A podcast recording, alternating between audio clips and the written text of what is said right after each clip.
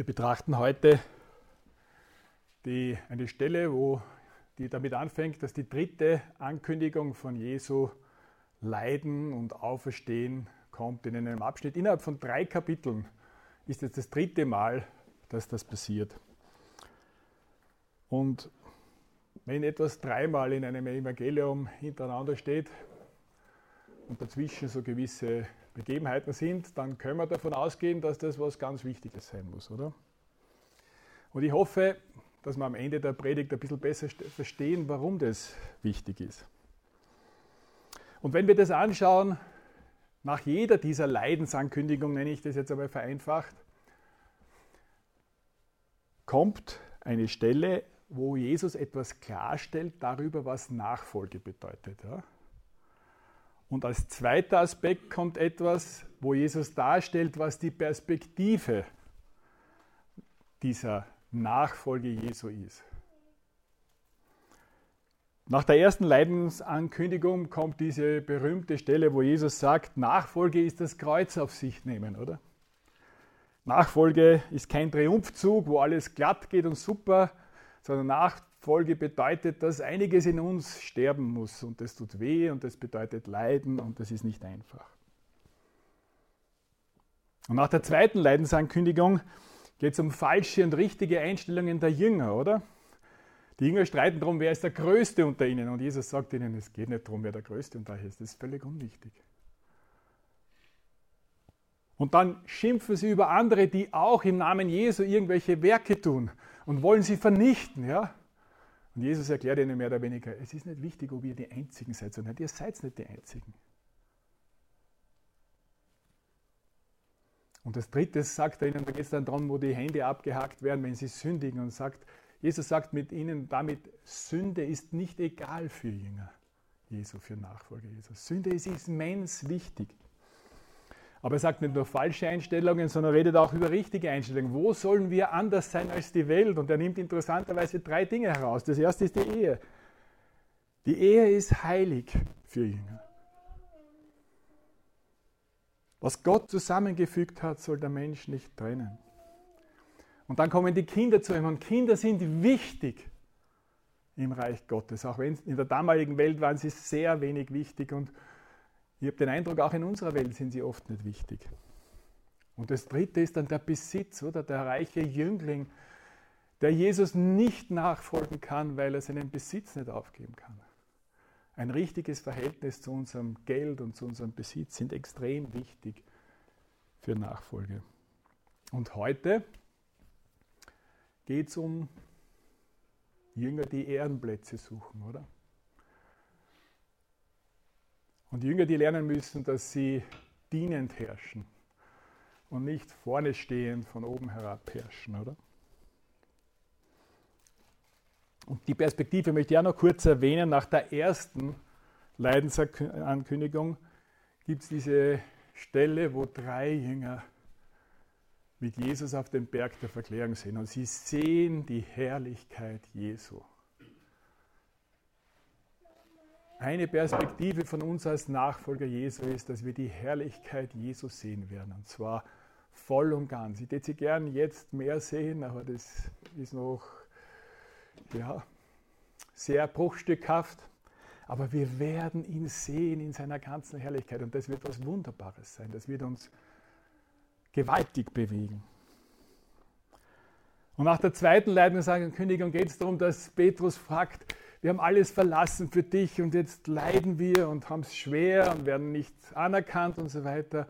Und Jesus sagt ihnen schon, jetzt werdet ihr hundertfältig das bekommen, zurückbekommen, aber am Schluss werdet ihr ein ewiges Leben haben. Das ist eine Perspektive der Nachfolge.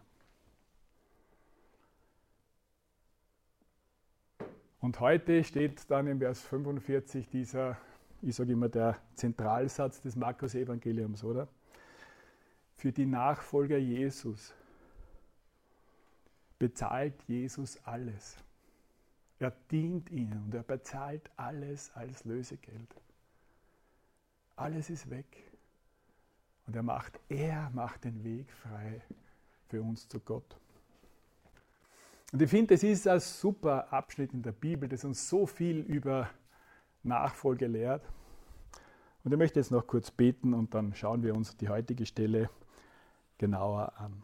Himmlischer Vater, wir danken dir für Jesus und wir danken dir dafür, dass er auf die Erde gekommen ist und dass er uns so viel von dir gezeigt hat. Und ich danke dir dafür, dass er treu bis zum Kreuz gegangen ist.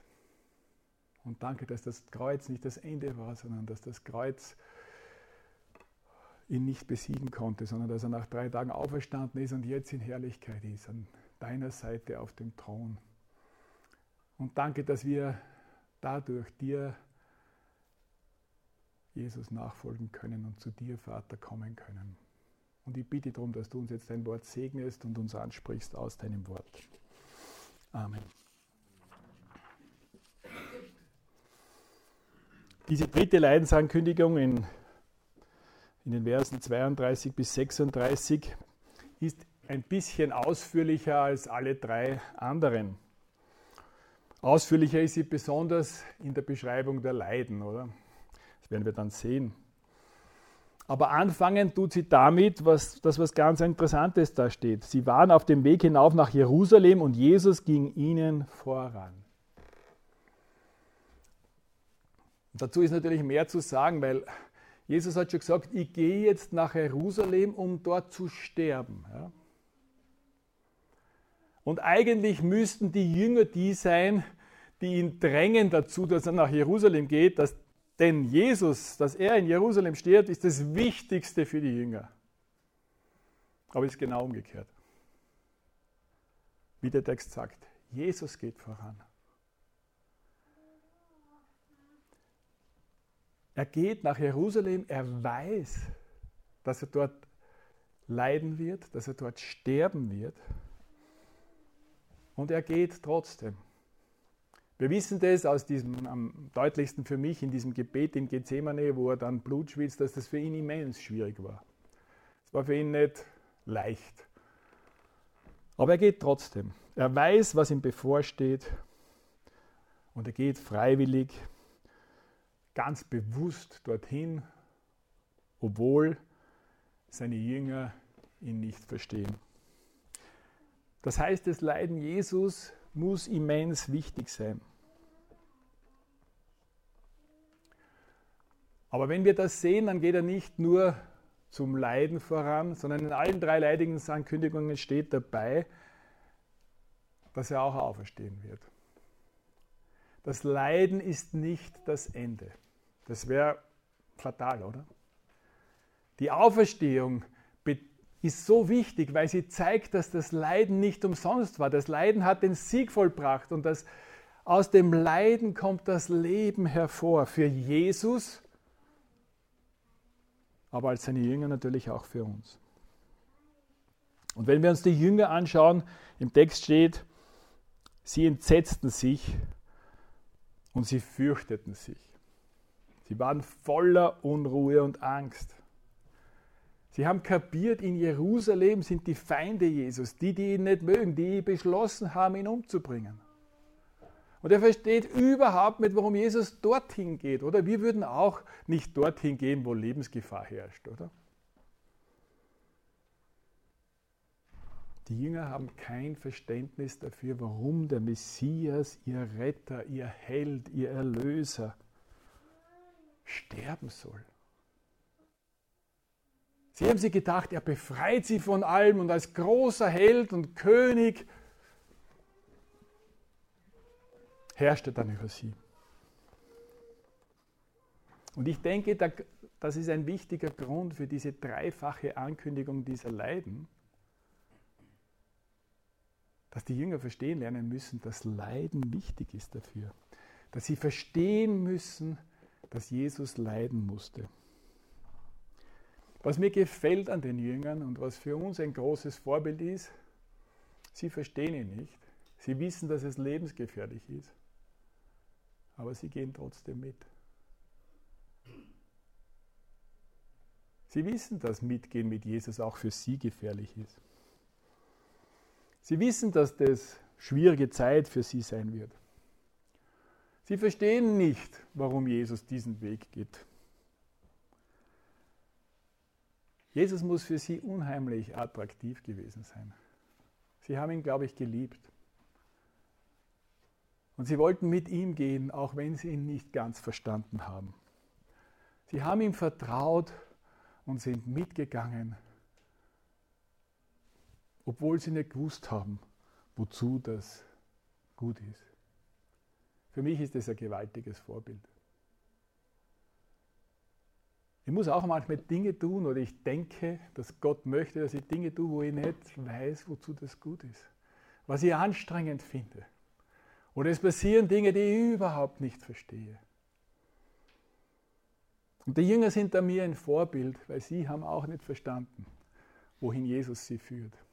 Aber sie sind dran geblieben an Jesus. Obwohl es schwierig war. Und die Frage für uns ist natürlich, ob wir so sind wie die Jünger, ob Jesus für uns so attraktiv ist, dass wir ihm nachfolgen, dass wir ihn lieben, auch wenn er einen Weg geht, den wir für nicht gar so gescheit, sage ich jetzt einmal, unverständlich, komisch. Warum tut Jesus das? Warum möchte Jesus das findet?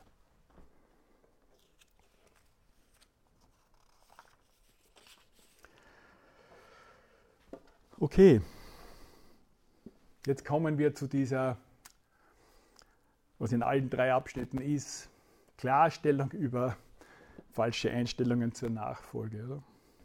Es geht um diesen Ehrenplatz, den der Jakobus und der Johannes wollen. Und ich möchte vorausschicken, es ist ja nichts Schlechtes oder von Jesus oder Gott geehrt zu werden, oder? Das ist an und für sich, glaube ich, eine gute Eigenschaft von Jüngern, wenn sie die Ehre von Gott wollen und nicht von Menschen. Ich bin nicht ganz sicher, ob das da ganz rein war, weil sie wollten ja was Besonderes unter den Jüngern sein. Das, glaube ich, ist weniger gut.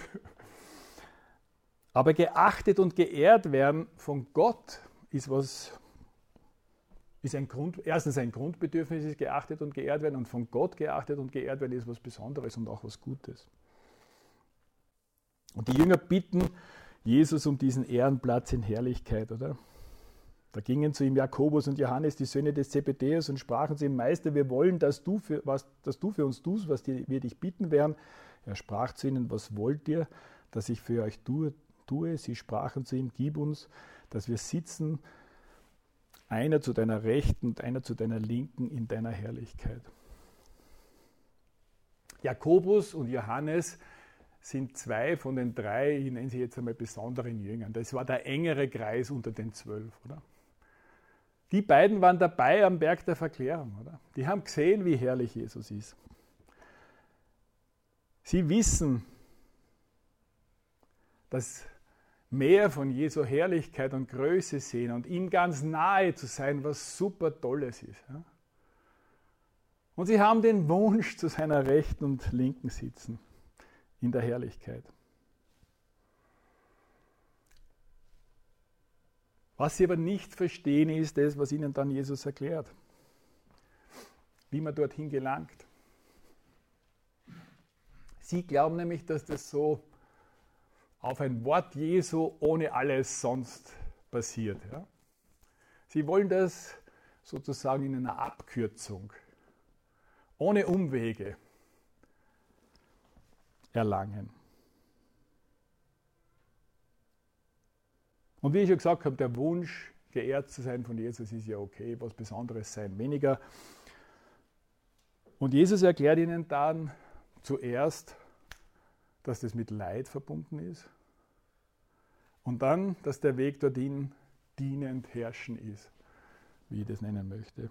Und er sagt ihnen da zunächst einmal, sie müssen den bitteren Kelch trinken, so wie er, den er trinkt. Das ist natürlich eine Anspielung darauf, auf das, was Jesus im Garten Gethsemane betet, Herr, lass diesen Kelch an mir vorübergehen. Das ist Sterben für Jesus, Leiden für Gott. Und dann steht da die Taufe empfangen, die ich auch empfangen habe. Damit ist nicht gemeint die Johannestaufe. Der Ausdruck, der da steht, bedeutet, dass man untergeht in etwas. Ja? Und das etwas, was er meint, ist natürlich das Leid, was ihm bevorsteht. Jesus geht unter in dem Leid, was ihm kommt. Wenn, wenn man das beschreibt, was er da an Spott, an Schmerz, an Not erleidet in Jerusalem, das ist ein Untergehen in dem Ganzen. Das ist die Taufe, die Jesus hat. Und was Jesus mit diesen beiden Bildern sagt, den bitteren Kelch trinken und die Taufe Jesu empfangen, ist mehr oder weniger mit, einem, mit ein paar Worten gesagt, dass sie leiden müssen wie Jesus. Der Weg zur, von Gott geehrt zu sein, geht interessanterweise über Leiden.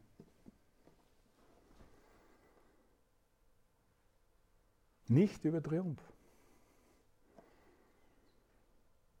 Der Triumph kommt nach Leiden. Der Weg zur Herrlichkeit und Ehre im Himmel ist ein Leidensweg. Das ist das, was auch Paulus ausdrückt im achten Kapitel des Römerbriefs. Ich möchte es vorlesen, weil er es so ja, wunderbar ausdrückt. Sind wir aber Kinder, so sind wir auch Erben, nämlich Gottes Erben und Miterben Christi, da wir ja mit ihm leiden damit wir auch mit ihm zur Herrlichkeit erhoben werden. Denn ich bin überzeugt, dass dieser Zeit Leiden nicht ins Gewicht fallen gegenüber der Herrlichkeit, die an uns geoffenbart werden soll. Der Weg zu Ehre und Herrlichkeit im Himmel geht über Leiden. Und Jesus geht selber diesen Weg. Er geht voran dort. Und er erwartet, das auch von uns. Wie er das schon gesagt hat, oder? Nach der ersten Leidensankündigung. Wer mein Jünger sein will, muss sein Kreuz auf sich nehmen täglich.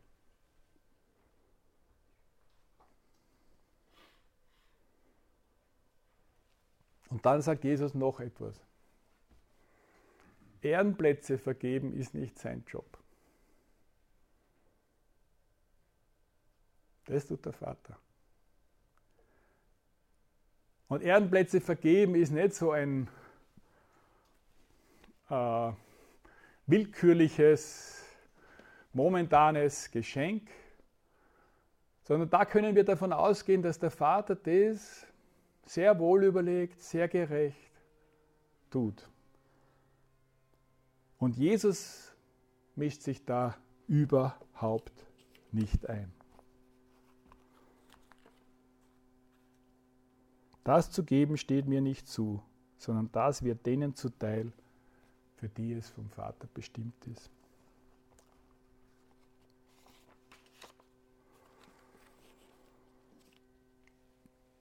Von, wenn wir von Gott, von Jesus geehrt werden wollen, nicht weil wir besser sein wollen als andere oder weil wir mehr geehrt sein wollen als andere, sondern ganz grundsätzlich, dann finde ich, das ist eine tolle Eigenschaft. Aber es gibt keine Abkürzung dorthin. Wenn wir von Gott geehrt werden sollen, wollen, dann kann das bedeuten, dass wir durch Phasen von Schwierigkeiten, Leid auch gehen müssen. Und dass wir in diesen Situationen nicht aufhören, Jesus nachzufolgen. Dass wir mitgehen mit Jesus wie die Jünger, obwohl wir es nicht verstehen obwohl wir es nicht mögen.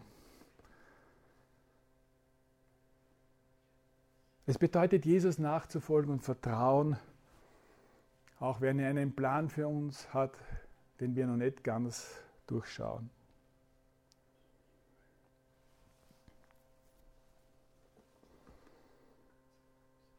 Und dann geht diese Geschichte, diese Begebenheit weiter in den Versen 41 bis 45. Sie, die anderen Jünger haben mitgekriegt, dass sie über die, die, von der Bitte der beiden, Jakobus und Johannes, und sind natürlich not amused, wie man sagen würde, oder? Sie finden es ungehörig, sie wollen was Besonderes sein, was bilden die sich eigentlich ein, das verstehen wir, oder? Und Jesus geht auf den Streit überhaupt nicht ein, aber er nutzt die Gelegenheit, eine andere Klarstellung über Nachfolge zu machen. Da rief Jesus sie zu sich und sprach zu ihnen, ihr wisst, die als Herrscher gelten, halten ihre Völker nieder und ihre Mächtigen tun ihnen Gewalt an. Aber so ist es nicht unter euch, sondern wer groß sein will unter euch, der soll euer Diener sein. Und wer euch unter euch der Erste sein will, der soll aller Knecht sein.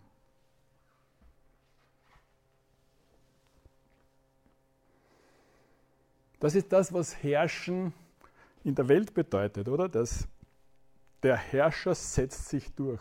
Er hat Macht, er hat Stärke. Er ist stärker als die anderen und er hat viele Untergebene.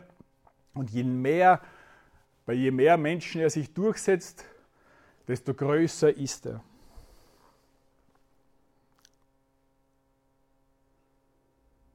Und Jesus, und wir wissen ja, er muss vielleicht einen kleinen Ausflug machen in die, ins erste Buch Mose, in die Schöpfung. Bei der Schöpfung im ersten Kapitel steht, die Menschen sollen herrschen über die Schöpfung, oder? Und wir glauben immer, das ist so ein Herrschen, oder? Dass wir die Mächtigsten sind. Wir können das so machen, wie wir wollen und wir können uns durchsetzen. Und Jesus sagt, ein Irrtum. Herrschen für Gott ist dienen. Der Herrscher dient seinen Untergebenen. Er setzt sich nicht mit Gewalt durch, sondern er dient und hilft ihnen, dass sie das tun können, wozu sie geschaffen sind.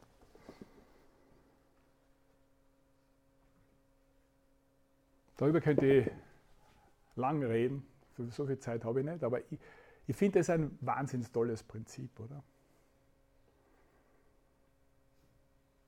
Wir haben oft dieses Problem mit der Ehe und mit der Unterordnung der Frau und, die und so weiter, die gefordert wird. Aber eigentlich steht in der Bibel, der Mann soll, äh, soll das Haupt der Frau sein, so wie Jesus das der Gemeinde. Und er soll ihr dienen, damit sie zur, zu der Frau wird, zu der sie Gott geschaffen hat. Das ist kein von oben herab dienen, wo der Mann sich durchsetzt, weil er stärker ist. Das ist ein Dienen der Frau, wo die Frau ihm nachfolgt, weil sie weiß, dass es ihr nichts Besseres sein kann als da, äh, gehen kann als das, wenn, er, wenn sie ihrem dienenden Mann nachfolgt. Im Beruf ist das auch so übrigens. Wenn du Chef von einer Gruppe von Leuten bist und dich durchsetzt, weil du der übergeordnete Chef bist, dann hat die Gruppe ein Problem. Wenn sie aber merken, dass es dir darum, dass es dir darum geht, dass deine Mitarbeiter, dass du ihnen helfen möchtest, das zu tun, wozu sie in dem Job sind. Ja? Dass sie zur Erfüllung kommen. Dann wirst du merken, dass sie dich als Chef schätzen und dir nachfolgen und tun, was du sagst. Das ist übrigens auch in der Gemeinde so, oder? Wenn die Ältesten vorn stehen und deshalb, weil sie Älteste sind, glauben, sie können von euch verlangen, was sie wollen und wird nicht funktionieren. Wenn ihr aber merkt, dass die Ältesten das Anliegen haben, dass die Ältesten das Anliegen haben, dass ihr als Christen wachst, dass ihr zu solchen Jüngern werdet, wie Gott sie sich wünscht, dann werdet ihr ihnen folgen, nachfolgen. Das ist dieses dienend herrschen, um das es geht. Und dadurch wird einmal jemand gesagt, ein Leiter ist der, dem die Menschen folgen.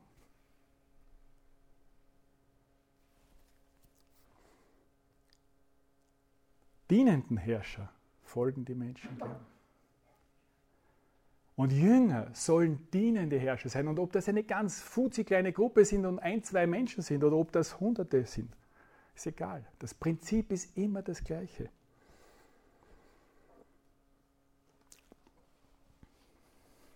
Und dann kommt Vers 45. Manche sagen, es ist der Vers, wo das ganze Markus-Evangelium in einem Satz zusammengefasst ist, oder das ganze Evangelium, oder? Und ich möchte ihn vorlesen.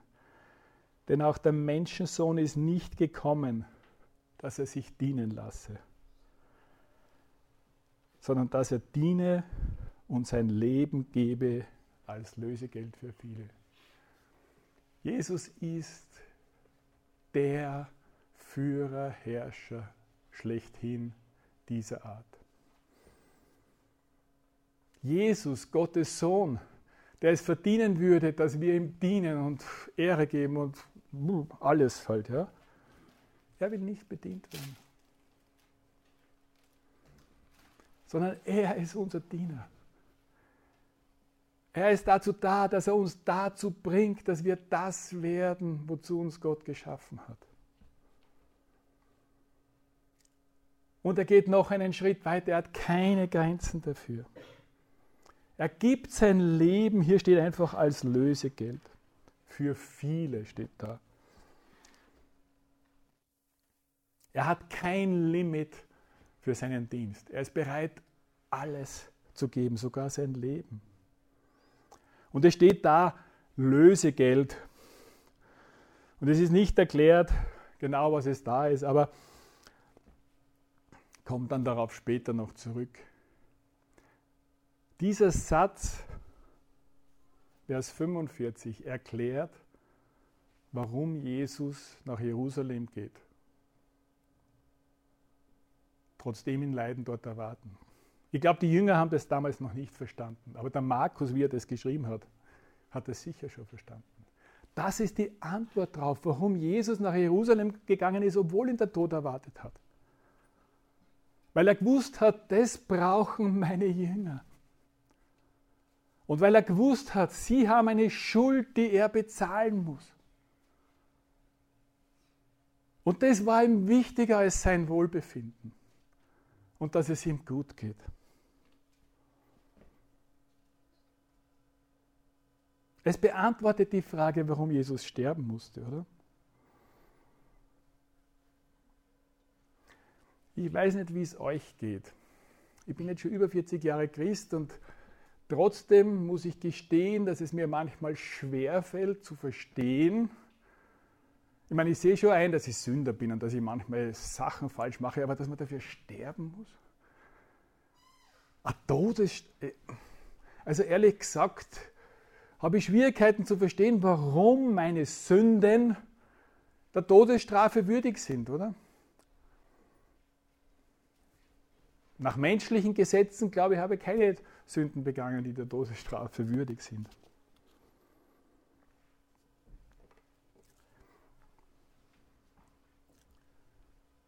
Ist die Todesstrafe wirklich notwendig und gerechtfertigt dafür? Das ist doch eine große Frage. Das ist das, was die Jünger nicht verstanden haben.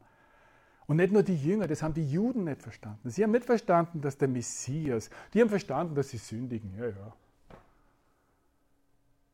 Aber sie haben nicht verstanden, dass einer dafür sterben muss. Und ich glaube auch, dass es weniger um die Taten, um die einzelnen Sünden geht, ja? die ja nur ein Symptom dafür sind, für das, was uns wirklich, was es wirklich gerechtfertigt, dass wir sterben müssten, oder?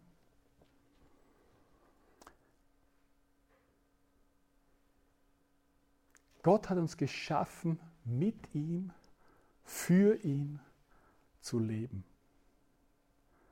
Und kurz zusammengefasst haben wir alle die Tendenz, wir wollen ohne ihn leben. Wir wollen nicht jemand anderen haben, der über unser Leben bestimmt, auch wenn es Gott ist. Das ist etwas, was man auch, wenn man als Christ ist, ich meine, ich bin über 40 Jahre Christ und habe das noch immer in mir manchmal. Ich muss immer noch manchmal darum kämpfen, dass ich tun will, was ich will und nicht das, was Gott will. Und dann gehe ich meinem Schöpfungszweck, dann geht der Schöpfungszweck verloren. Dann tue ich nicht das, wozu ich geschaffen worden bin. Dann vertue ich mein Leben. Im wahrsten Sinn des Wortes. Ein Leben, nicht mit Gott lebend, nicht für Gott lebend, ist wertlos in den Augen Gottes, ist nicht lebenswert. Das muss sterben. Und das ist die größte Schuld, die wir haben können. Es gibt einen Schöpfer, der macht uns zu etwas und wir scheren uns nicht drum. Und die Gebote halten und die Sünden, das sind Folgen daraus. Ja, aber das ist nicht die Ursache. Die Ursache ist dieses ohne Gott sein wollen, gottlos sein wollen. Und in meiner Seele sind da zwei, ja, zwei Willen. Der eine, der Gott nachfolgen will, und dann merke ich immer wieder, dass ich das anders auch noch will. Ja? Und das muss sterben. Und dafür, dass ich so bin, musste Jesus sterben. Dass er mich davon erlöst. Und dafür ist eine Todesstrafe gerechtfertigt, weil sie den Schöpfungszweck sozusagen, äh, weil wir den Schöpfungszweck nicht erfüllen wollen, den wichtigsten Zweck unseres Lebens. Und da steht für viele, und das sind seine Jünger, oder? Für seine Jünger ist Jesus bereit, diese Schuld zu bezahlen. Und mit seinem Leben als Lösegeld zu bezahlen. Und für mich ist das eine super Erklärung dafür, warum Jesus sterben musste für mich. Es geht nicht darum, dass ich da und dort eine Tat nicht ganz richtig gemacht habe, sondern es geht darum, dass ich meinen Schöpfer nicht achte und dass ich manchmal gegen ihn rebelliere, ohne es auch manchmal sogar unbewusst zu merken. Und das macht er uns nicht nur klar, sondern dafür bezahlt er auch. Und das ist ein Schöpfer, der wunderbar ist. Was aber auch klar ist, das Lösegeld ist nur für viele da, für viele Nachfolger, aber für andere nicht. Für die, die nicht nachfolgen, die, Jesus nicht, die nicht mit Jesus gehen, ist dieses Lösegeld nicht da. Und damit bin ich schon beim Schluss. Die Jünger sind mit Jesus mitgegangen bis zum Kreuz. Und es ist ganz klar, das ist für mich eine der, einer der Gründe, warum die Bibel so glaubwürdig sind. Die Jünger, die eigentlich die Glaubenshelden sein sollten, sind in der Bibel keine Glaubenshelden. Es wird die Wahrheit geschildert, dass sie nichts verstanden haben, dass sie vieles falsch gehabt haben, dass sie ja, besser sein, besonders sein wollten auf Kosten der anderen und so weiter und so fort. Die Jünger sind aber mitgegangen mit Jesus und das macht den Jünger aus. Obwohl es manchmal Angst macht, diesen Weg zu gehen. Obwohl sie Jesus nicht ganz verstanden haben, gehen sie mit. Obwohl Leiden und Schwierigkeiten warten, gehen sie mit. Obwohl sie Ehre, Macht, Ansehen, Freude, gemütlich Leben lieber gehabt hätten, gehen sie mit. Und die Frage, die ich euch stellen möchte, wo stehst du? Willst du auch mitgehen? Mit Jesus, ihm nachfolgen? Weil du so ein, obwohl du so ein Mensch bist wie die Jünger, die alles das oder manches von dem nicht sehr attraktiv finden? Seid ihr bereit, Jesus nachzufolgen trotzdem? Und die Frage möchte ich euch mitgeben. Überlegt euch das gut und bedenkt die Perspektive, die Jesus da überall mitgibt, oder? Ewiges Leben mit Gott. Einen Herrn, der meine Schuld bezahlt. Jesus in seiner Herrlichkeit sehen. Von ihm, vom Vater geehrt werden.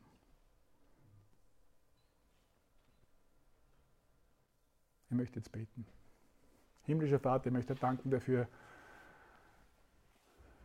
dass du ein wunderbarer Herr bist. Und es fällt mir schwer dafür zu danken, aber ich bin dir eigentlich dankbar dafür, dass du keine Abkürzungen zulässt. Du musst gestehen, dass mir manchmal Abkürzungen lieber wären. Aber ich sehe ein, dass dein Weg besser ist. Auch wenn er manchmal schwerer ist und schwieriger ist und manchmal Leiden bedeutet und manchmal wohin gehen bedeutet, wohin ich eigentlich nicht gehen möchte.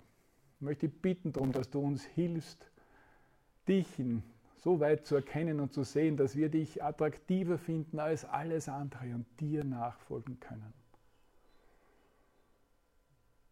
Danke, dass du bereit bist, uns zu dienen und alles zu bezahlen, was es zu bezahlen gibt. Amen.